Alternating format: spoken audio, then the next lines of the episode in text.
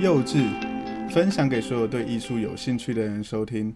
不管你是刚下班的科技宅，或是设计人小文青，上班族的朋友，这里都欢迎你。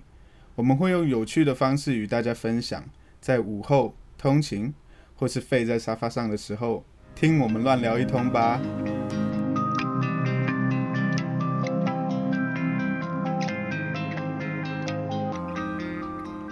各位大家好，今天是十二月二十九号，今天的主题是范谷。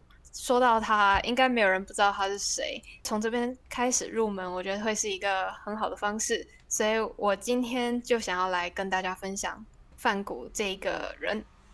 Hello，Hello，哎，不，不是，不是我啦，不是你不是我，对，但是，但我想说，你没有，你没有留时间给我跟观众打个招呼。哎，我是 Jason。好，那你你刚刚也接的太顺吧？我要介绍范谷这个人，你就出来了。因为我想说，我想说，你该不会要直接开始直接讲内容了？然后观众根本不知道有我的存在。我刚刚是真的有点忘记要叫你出来了，sorry。好。我其实今天我觉得能够让大家更了解绘画，其实是有很多方式嘛，像是从电影啊、文学啊，或者是他的画作、著作啊，或者他做什么事情去了解这个呃画家，其实都是一个很好的方式。那我们今天就是我特别推荐你，因为我最近看到觉得非常好看范谷的一个电影，叫做《范谷的话语人生》，然后推荐给你，你看完觉得如何？我觉得非常好看，我也有点愧对我一开始没有很专心看这件事情，这太过分了。它就是好看，我才推荐给你看的、啊。对，但是因为我是比较少看这种，就是有点类似呃，算是算是纪呃纪录片，但而又而且又是画家的纪录片，因为我们以前就是接触到范谷这个人，都是可能美术课啊，或者是历史课，存在美术课的人。对对对对对，所以但但看得出来他的画真的。非常漂亮，只是没有特别真的很深入去读懂他的画里面的意境跟精神吧。但是算是看了这一部纪录片以后，就会觉得真的以前算是很少去琢磨这个艺术家，有点可惜。那在你看这部电影之前，你对范国的印象是怎么样子？因为还蛮多对他的印象是来自他很多，就是他很著名的自画像，而且不止一张，他画了很多张。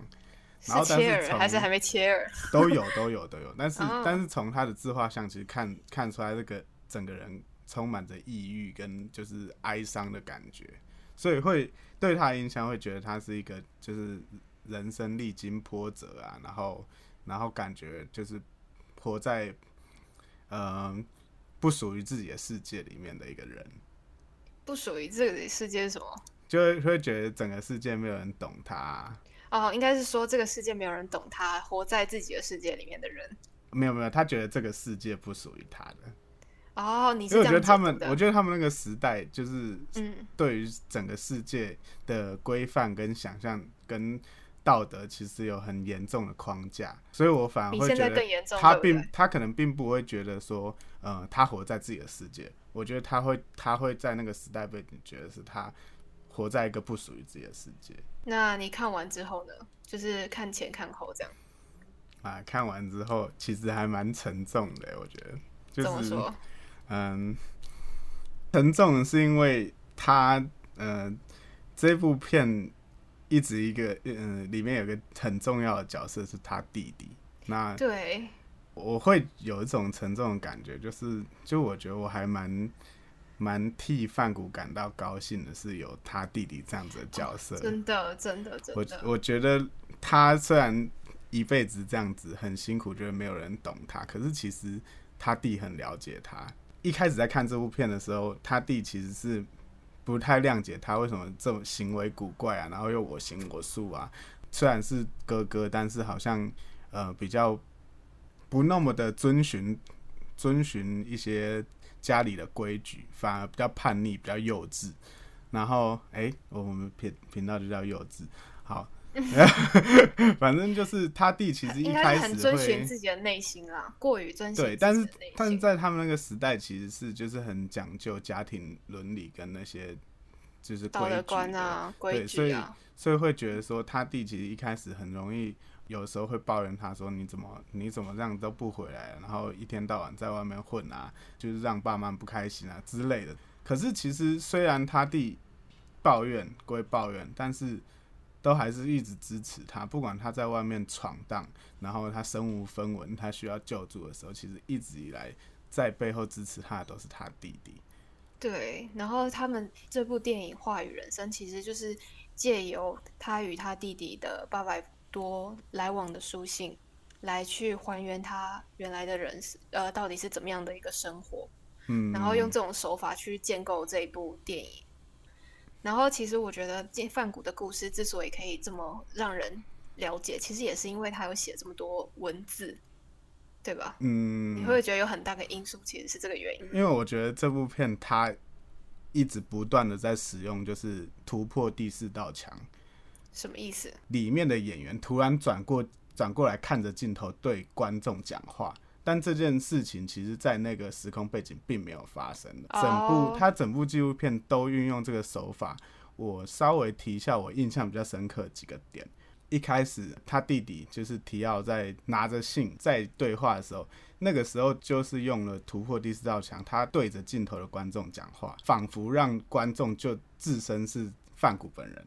他用这样子的手法来营造出他们两个虽然很距离很遥远，而且还是用书讯，还是用文字，但是他们的对话是很 close，是很近的。哦，这是第一个点。然后第二个点，他在他的话里面，他有介绍说他有遇到一个模特，那那个模特其实也很很困苦，没有钱生活，所以他就把他找来当他的模特，然后提供他吃住这样子。然后他那个时候就是范谷有点呃，有点。我我我不知道，我不知道，我不知道？你是要讲这个部分吗？我不知道讲猥琐适不适合。好，我对不起，对不起，我我不能我不能这样子，就是对大师不敬。但是应该是说他就是有喜欢，有一点喜欢那个女生，有点想要保护她的感觉。没有，我要讲的是那个时候，那个时候他嗯也是对着镜头对观众讲说，哦其实哦，我觉得。记得，我觉得他的吸吸引我的魅力很强之类的，类似这样子的言、哦，言论。有有有，哦，我那懂了，我懂了。那个时候他用了这样子的镜头语言，其实是营造出就是呃，他对着你讲悄悄话的这种感觉。对对对对，对，然后这这是是这样。对我我就觉得嗯他整部电影运用了这样子的手法来强化观众带入到范谷的内心世界里面。对对对对，嗯好嗯，sorry，我我讲的比较长一点。不会不会不会，嗯就感觉你好像也很很有感触，就是不但被因为他电影的手法你有看出来，然后也带到因为这个原因，你好像就是真的也透过这个方式拉进了范国那个世界里面，还有与兄弟情感情的感觉。就从他运用稍微运用这几个手法以后，我就开始整个人被吸入到这部这部电影里面。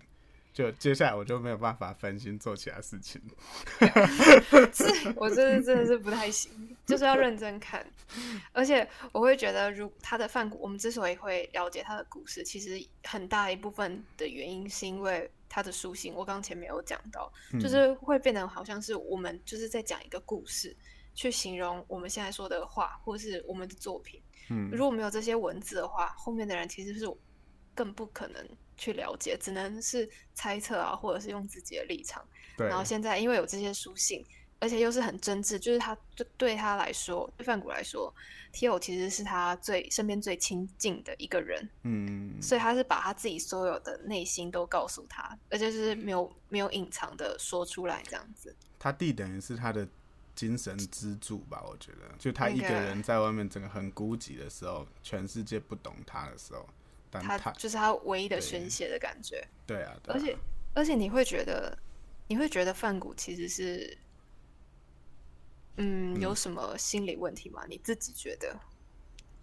我自己因为后人解读他躁郁症嘛，但那也都是看他就是所有的，就是可以看得到他的行为跟记录过的文献啊，甚至他的话，看出他有这样子。可是，在当下这部电影呈现出来他的内心世界的时候，其实我不会我不对我不会觉得他有真的有什么精神疾病呢、我觉得就只是时不我与、欸，就是我真的。生不逢时吧。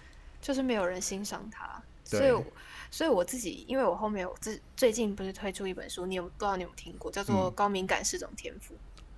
你有听到吗？有没有看过这本书，你就可以那你有听过吗？没有，你有听过吗？其实他我自己觉得，其实多多少少很多人其实都是属于高敏感人格。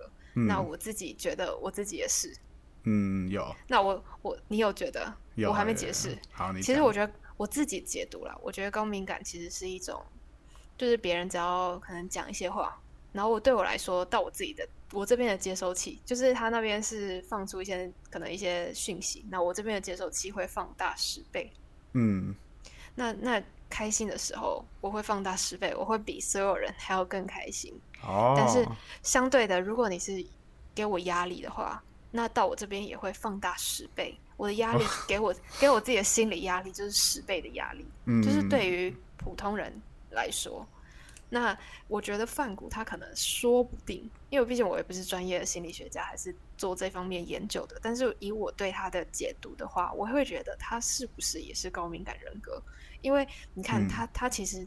在电影里面，其实也常常提到，或者在他书写里面，他会常常说：“天哪，我热爱上帝，然后疯狂似的赞颂上帝。”嗯，然后当他当他觉得，嗯、他觉得后来他不是就是不当传教士了嘛，对。他就觉得不，我最爱的是画，我已经决定要作画了，他就整个投入进去，对对对，他非常狂热，对，很狂，你会觉得他很狂热，可是其实是我自己会觉得他是不是其实他接受接收到的讯息比别人更浓烈，哦，有有有，而且他他嗯，他还把这件事情反映在他的画上面，对，很多人都说范谷他是不是有躁郁症，或者是他眼睛出了什么问题，所以就是他可能看到的都是一些激进疯狂啊、扭动的、扭动的线条啊、奇怪的文字啊，东西都扭曲了。可是我觉得更多的是他内心的澎湃，他必须展露在画上面。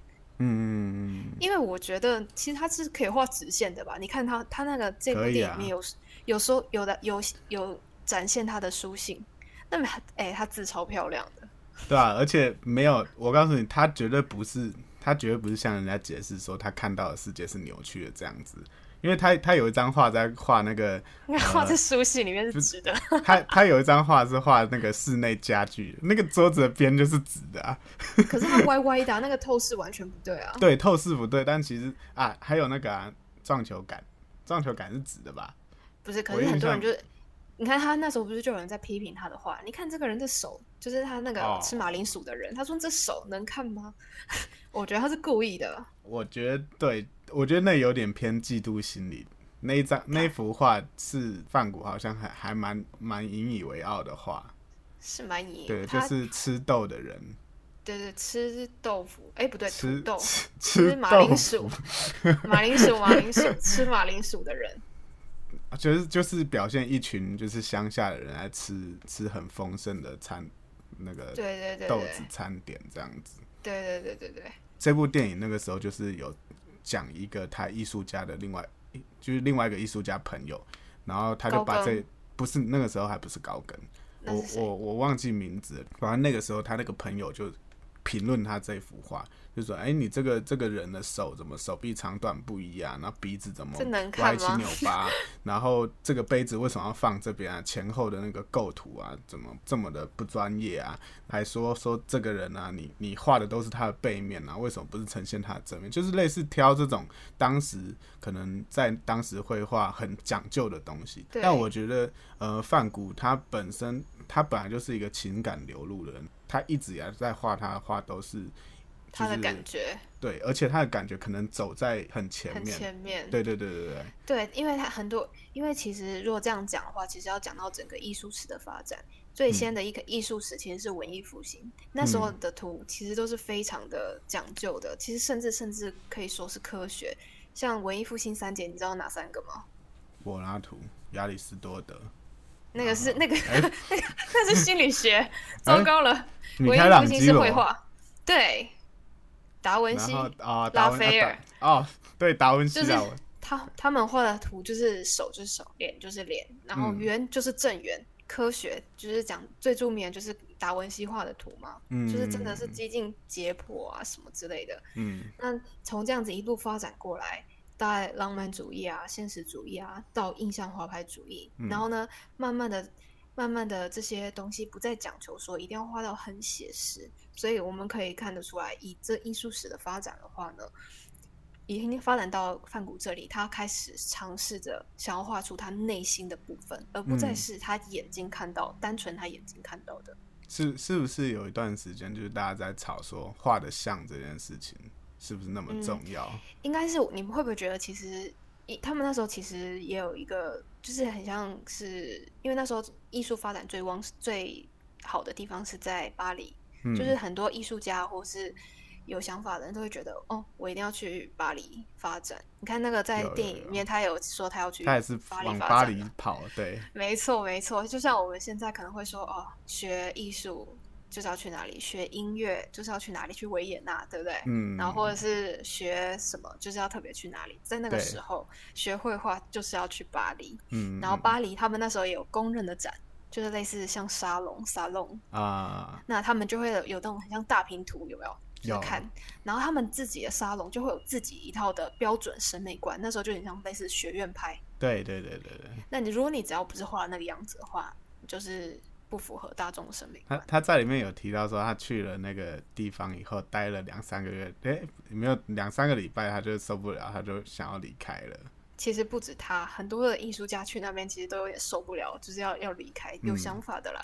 那包括后面的，像大家都知道毕卡索啊，其实也是哦很受不了学院派的，很明显嘛。对对对，然后像是莫内，其实也不太舒服，大家都不太舒服。莫内是什么时期的？莫内跟莫内跟那个嗯梵谷其实就是差不多时期。他们莫内有看过梵谷的画，哦，他就觉得他其实是是欣赏梵谷的，只是梵谷就是可能等不到吧。哦，对他毕竟三十七岁就死了，他画画的绘画的时间其实才短短十年而已。所以回应我们一开始说的坎坷的人生，好不容易从乡村进京取士，结果跟想象的天差地远。对对对对对，那还好，在那些奔波的过程，有他弟帮他在旁边卖画维持生活开销。哎，可是不得不说，其实他因为他弟其实是个商人，就是卖嗯画的，对啊，一幅画都没画卖出去，你不觉得其实是他害的吗？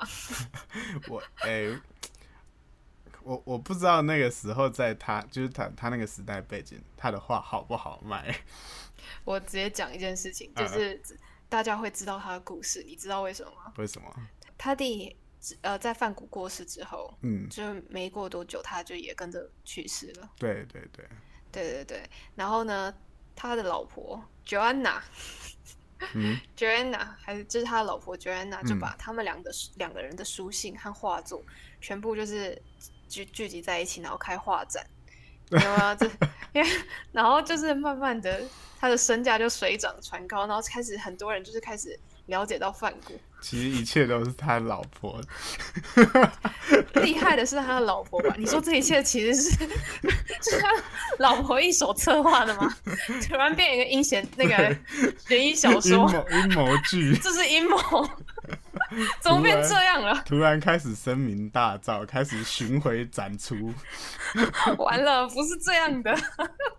然后呢，那个他在呃，像除了这一部电影，他一开始他就已经说了，他就是借由信封内容，然后去建构整个这部电影，还有他的人生。嗯嗯，那我觉得其实我也是会推荐其他的电影，像比较靠近的那种在讲梵谷的电影，叫做《永恒之门》。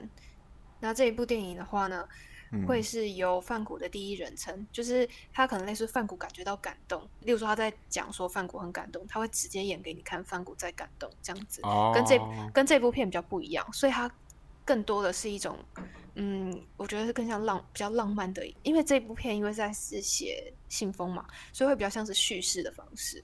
所以所以今天这集是范谷第一集嘛？